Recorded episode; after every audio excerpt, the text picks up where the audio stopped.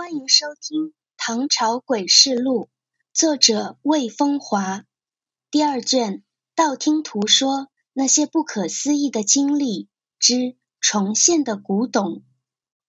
早在唐朝就已经有很多人开始收藏古董了。最初收藏只限于皇家，从中唐开始，收藏之风向大臣们那里蔓延。从中唐到晚唐，著名的古董收藏家有韩愈、张维素、萧右、李方古、段文昌、裴度、李德裕等等。著名宰相李德裕在当时算首屈一指的收藏家。按史上记载，他每好搜多书艺，朝野归附者多求宝玩献之。李德裕在长安的府邸位于安义坊东南角，宅子虽然不甚宏大，但景致极为奇巧。庭院内怪石古松，俨若图画。一年盛夏，同僚在他家聚会，当时天气闷热，李德裕说不妨事，随便把大家带到一个屋子，屋中四壁上均是前人留下的名贵字画。诸位入座后，顿感清凉无比。问其故，才知屋内还有一件稀世宝物——白龙皮，为新罗人所献。将其浸入水中，四周则清凉如秋。像这样的宝物，在李德裕那里只是九牛一毛。德裕在洛阳城外三十里建有唐朝最著名的别墅平泉庄。里面不仅有历代稀贵的古董文物，更有天下奇花异草、珍松怪石。那些文物放到现在，随便一件都会值几千万元。跟李德裕同时的李章武，官至成都少尹，也是当时著名的收藏家。他的镇宅之宝是三国时诸葛亮使用过的佩剑，这东西要传到现在，估计也价值上亿了。此外，他还藏有一种东西——人蜡，也就是干尸。当然不是一般人的，否则也没什么意义，而是一种小人的干尸，通常只有三寸多，但眉眼明晰。据说是焦瑶国人。焦瑶国传说中的小人国，《山海经·海外南经》中有记载。下面要讲的故事跟一幅西式名画有关。这幅画出自盛唐第一流的画家张轩之手，作为仕女画双星之一，另一位是周昉。人们谈起他，首先想起的是那幅流传后世的《虢国夫人游春图》。我们现在看到的传为宋徽宗摹本。这幅画名气太大了，作为杨贵妃的姐姐，也是唐朝最风骚、最决绝的女人。虢国夫人之奢华，不输给此前的高阳公主、安乐公主。极致出行，金车宝马，香飘十里，久经不散。当时杨氏一门俱得富贵，竞相争比，各起豪宅。虢国夫人就广购地产，建了多所别墅。长安宣阳坊凤慈寺就曾是虢国夫人之宅。后来安禄山起兵，长安陷落。因虢国夫人之宅最奢华，于是将这里改为新政权的办公场所。在古人心目中，奢华不是一个带有过多贬义色彩的词语。对于个贵族夫人来说，有条件享受奢华，她是没有理由拒绝的。至于风骚，对虢国夫人本人来说，似乎也没什么错。人家是女的，还不允许风骚吗？从对女性的终极审美而言，风骚是必须的。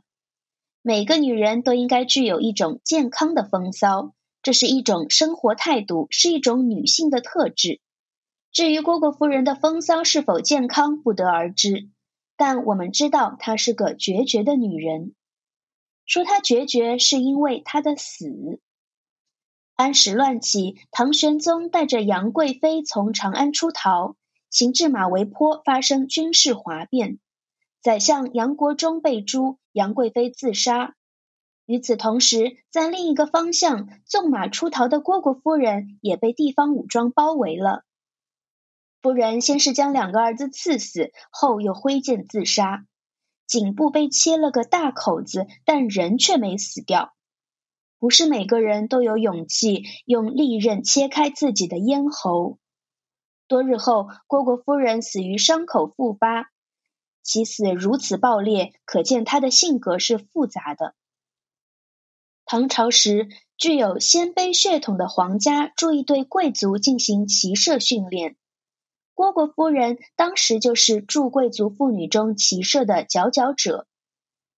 在一次盛大的春游曲江的出行中，被随行的宫廷画师张轩绘成《蝈蝈夫人游春图》。画面中有一个最大的特点，就是人物布局非常讲究。游春人物共乘八匹骏马，前三匹呈一字排开。第一匹马和第三匹马上坐的是作为前导的内官，着男装，但从面相上看应为女子。这切合了盛唐时女子多着男装的风尚。第二匹马上是一个模样俊秀的丫鬟，随后的两匹马并行。靠近观众视野即画面中间的正是蝈蝈夫人，与她并行的是其妹妹韩国夫人。再往后，三匹马也是并行，中间骑马者是个抱着小孩的保姆，左右乘马者分别是丫鬟和内官。蝈蝈夫人的装扮和面容集中体现了唐朝贵族妇女的特点：面庞圆润，体态丰满。不上浓妆，与春游主题贴切。乌发高挽成流行的坠马髻，着淡绿色窄袖袄，低胸的桃红色拖裙，纯白色绫纱披肩和束腰，微露的锦鞋亦显华贵。张轩画仕女最善用色，尤其是用朱色晕染耳根，所以笔下的夫人娇羞可爱，顾盼流波，呼之欲出。让人仿佛一下子回到长安郊外的曲江春光里。郭国夫人游春图当然是一幅杰作。后世谈到张轩时，也首推其仕女画。但你要以为张轩仅仅是一个仕女画家就错了。张轩虽善画仕女，但在当时最著名的一幅作品，却是不为后世所知的山水画。这幅作品经历坎坷，终于躲过了安史战火。大乱初定后的一天，得以重现天日。对此，酉阳杂俎做了独家记载：义善坊宝寿寺，本高丽氏宅，天宝九载，舍为寺。初，筑中城，立誓设斋庆之，举朝必至，一击百千，有归其意。连击二十处，藏经阁归构微巧，二塔火珠寿十余壶。河阳从事礼拙，信好奇古，与僧智增善，常具至此寺，观库中旧物，或于破瓮中得物如贝，浮列乌笨，触而晨起，捉徐氏之，乃画也。因以周线图三级间三十获之，令家人装置，大十余幅，仿于长侍柳公权，方知张轩所画石桥图也。玄宗自高，因留寺中，后为御画人宗穆言于左军，寻有小使领军卒数十人至宅，宣敕取之，即日进入。先帝好古，见之大悦，命张于云少院。啊，作者又来帮我们翻译了啊。长安义善坊宝寿寺是玄宗时代红人高力士的旧宅。当时官宦人家有一个习惯，把宅子施舍为寺，就算是积德吧。天宝九年（公元750年），高力士将自己在义善坊的一处地产施舍为寺。即后来的宝寿寺。据说宝寿寺建造之初，寺中筑城，高力士在寺内设饭局庆贺，朝中大臣都来了。按潜规则，大臣们不管是谁，只要记一下心中，就要现场施舍成百上千的铜钱。有大臣撞起钟来没完，过手瘾，反正不管击多少下，都得扔下一堆钱。当年安史之乱爆发，长安迅速沦陷，很多大臣的府邸都遭叛军打劫。唐朝宫廷所藏的古董珍宝很多都流失了。又过了几十年，到了宝历年间（公元825年至826年），宝历是后来被宦官谋杀的唐敬宗的年号。这位少年皇帝有些问题，性情任性而暴躁，喜欢打马球、捉狐狸，夜宴淫乐。继位之初就不听大臣劝告，执意带着女人去骊山泡温泉。他只享有了两年的帝国，随后死于非命。敬宗在位的两年里，帝国倒也没发生什么大事。白居易到苏州赴任，在徐州又有骄纵的军事哗变，但很快被扑杀。后来。牛李党争的主角，《玄怪录》的作者牛僧孺担心喜怒无常的皇帝收拾自己，于是请求出任武昌军节度使。牛后来的对手李德裕则从镇江任上献单以六针给皇帝，规劝他别太任性，要有个做皇帝的样子。总之，宝历年间，人们各有各的活法。本故事的主人公李卓也是一样。他正在搜集各种字画。李卓在河阳郡做文书工作，业余收藏古玩。这一天，李卓因公干来到长安。他跟宝寿寺僧人智增是旧相识。游览该寺时，无意间在仓库的破瓮里发现一卷东西，上面满是尘土。李卓仔细观看，竟是一幅画。他一眼就看出此画不俗，是定有来历的，就拿别的东西跟看守仓库的僧人宗木做了交换。虽然他对字画有些研究，但却没能识得这幅画。装裱后，李卓带着画慕名去拜访大臣、书法家、字画鉴赏家柳公权，后者大惊。因为他一眼就看出此画是失踪几十年的张轩的名作《石桥图》。你何以有此画？李卓也吃惊不小，是在宝寿寺意外得到的。柳公权定了下心神，如此说来就对了。张轩作此画时还未进入宫廷，而是在做信安郡王的幕僚，当时曾随郡王游石桥绘成此画。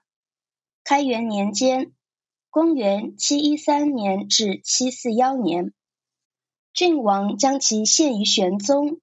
到天宝年间，公元七四二年至七五五年，玄宗又将其画赐予高力士，而宝寿寺正是高力士的旧宅。这幅画在开元年间诞生，到安史之乱失踪，再到宝历年间被发现。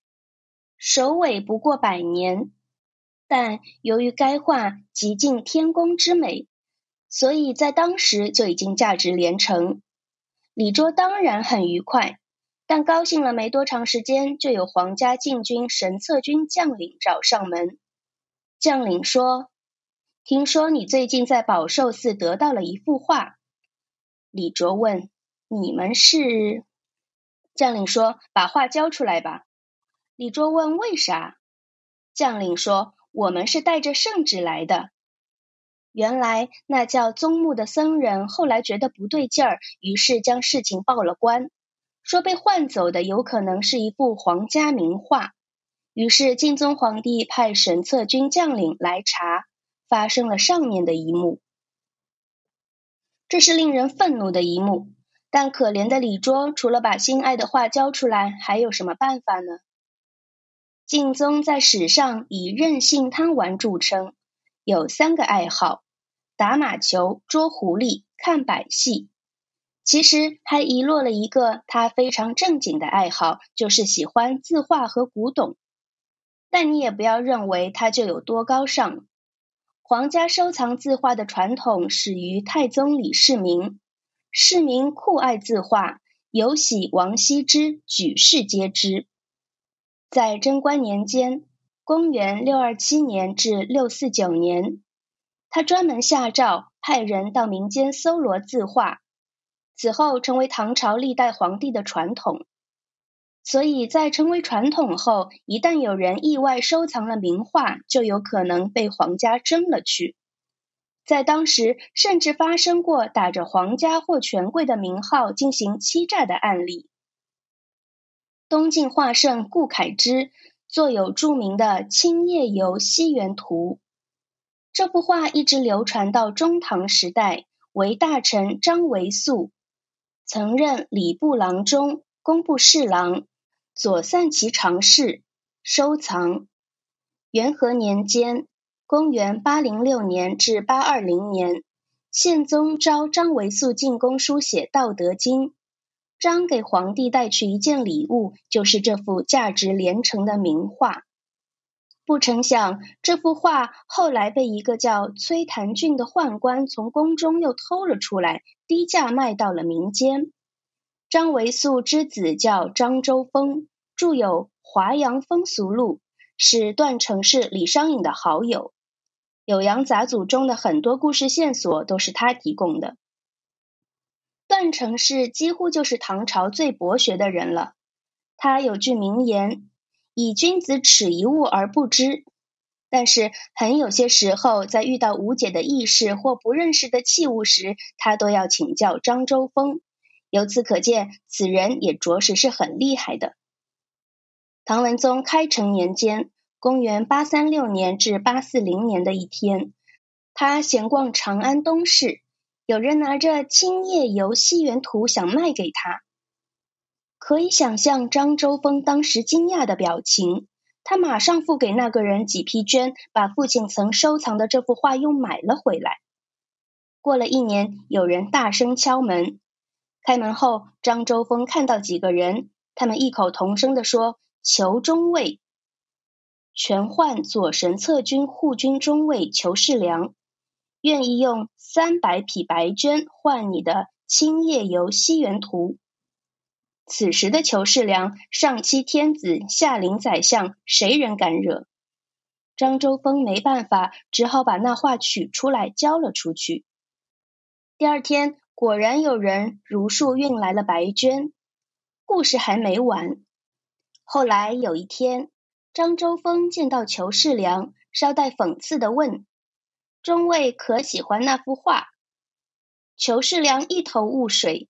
最后一交流，张周峰才知道冤枉了球，而是中了他人的欺诈。事情的原委是这样的：当时在扬州负责盐铁的官员叫王怀。私下里也是个收藏家。有一天，当地有人求其办事，王推脱不过，便随便说了一句：“如果你能把顾恺之的《青叶游西园图》给我弄来，你所说的事便不在话下。”就这样，那人冒充最有权势的裘世良，把《青叶游西园图》从张周峰那里榨取。当然，这一切在王怀出事后才真相大白。但此时，该画又已辗转至别人之手。张周峰面对的是假神策军，而李卓面对的则是真的。得到石桥图后，敬宗皇帝喜欢的不得了，每日把玩，叫人将其张挂于云少院。唐宫设有练习流行歌舞的教坊，称宜春院、云少院，被定为大唐之宝。在名画家辈出的唐朝，一幅山水画何以受到如此大的重视呢？现在我们看看这幅画到底画了什么。画名为《石桥图》，所绘石桥在哪里？石桥在唐时名胜烂柯山，烂柯山有很多座，河南新安、广东肇庆、四川西昌和达州、福建延平。陕西洛川、江苏吴县、山西沁县都有烂柯山，但有石桥的为浙江衢州西安县城南二十里的烂柯山。此山带峰翠嶂，景极幽邃，在道教三十六洞天、七十二伏天地（唐杜光庭《洞天福地记》中属于青霞洞天第八洞天，烂柯福地第三十福地）。烂柯山的名字是唐宪宗元和年间才有的。此前一直叫石桥山或石室山。关于烂柯山之名，道教秘籍《云集七千》中说，烂柯山在衢州信安王志隐处，为天下洞山第三十。这里有一个故事：南北朝任坊作有《志怪数异记》，里面记载西晋樵夫王志入山伐木。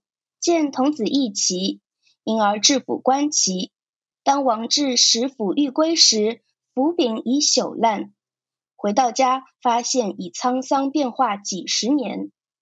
有一年，刘禹锡在扬州碰到白居易，席上写下了那首著名的《酬乐天扬州初逢席上见赠》，就曾用过这个典故：“巴山楚水凄凉地，二十三年弃置身。”怀旧空吟闻笛赋，稻香翻似烂柯人。沉舟侧畔千帆过，病树前头万木春。今日听君歌一曲，暂凭杯酒长精神。烂柯山上有寺叫石桥寺，有观名极仙观，有洞称青霞洞。从寺观踏石阶而上约千尺。达到峰顶，可以看到有长条巨石在云雾间横跨如虹，这就是唐时非常有名的石桥仙境，也就是传说中王志所到之处。诗人孟郊曾专门写有《烂柯山石桥》一诗：“桥客返归路，斧柯烂从风。唯余石桥在，犹自临当红。”玄宗开元年间，张轩为信安郡王李一的幕僚。李一是吴王李克之孙，李克即李世民第三子。李一少有令名，又长于军事，曾任兵部尚书，西败吐蕃，北攻契丹，战绩非凡。但后因事受牵连，在开元二十二年（公元七三四年）。左迁徐州刺史，就是这期间，他游览了境内名胜烂柯山，张轩亦跟随前往。张轩本是关中人，初到江南，积赏于名山秀水。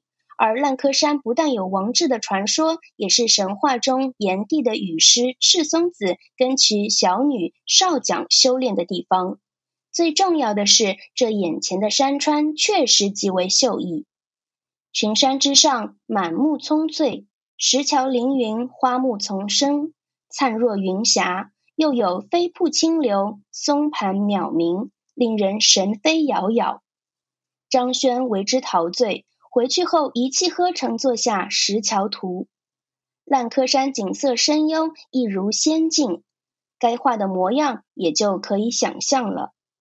李一非常喜欢这幅画，把它献给了玄宗。玄宗又赐予宠臣高力士，但高力士不识货，得画后随便塞在了一个地方。后来他的折子设为寺院，再后来安史之乱开始，这幅名画被塞进了破瓮中。不过还好，在上面的故事里，人们都是识宝的，没有把这稀世作品糟蹋了。但是你也得承认，任何时代和任何领域都有菜鸟。比如《酉阳杂俎》中记载的另一个故事：平康坊菩提寺在宰相李林甫宅西，李每年过生日都请寺僧为之设斋。有一僧人曾为李诵经，被赏了一副名贵的马鞍，后来卖了七万钱。又有一僧也奔着赏物去了。但李只给了他一颗长数寸的朽钉般的物件，僧人大失所望。僧人把那东西拿到西市去卖。一来自域外的胡商发现后惊道：“这是从哪得到的？我一定得买下，不划价。”僧人想了半天，说：“你就给我一千钱吧。当然，如果你觉得高，我们还可以商量。”胡商笑：“这样吧，我给你五千钱。”僧人大喜，把那东西交给胡商。后者拿到手后说：“此为佛之宝骨，价值连城。”那自以为得了便宜的僧人，想必只有愣神的份儿了。有人说李林甫怎么会拿佛祖的舍利随便送人，或者说他也不识货。佛祖圆寂后，真身化作五彩舍利，分三种：肉舍利、骨舍利、发舍利，一共有八万四千份，被印度阿育王遣使分赠各地。而玄宗时代，长安作为世界的中心，云集了天下至宝，所以作为皇帝宠臣的宰相李林甫，拥有一段佛祖的舍利也不是稀罕事。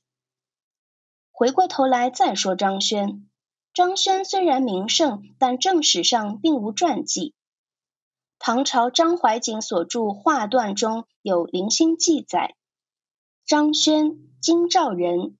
常画贵公子鞍马平为宫院子女等，名冠于时，善起草，点簇位置，亭台竹树、花鸟仆使皆及其态。画长门院，曰慈律司，取尽其旨，即金井梧桐秋叶黄也。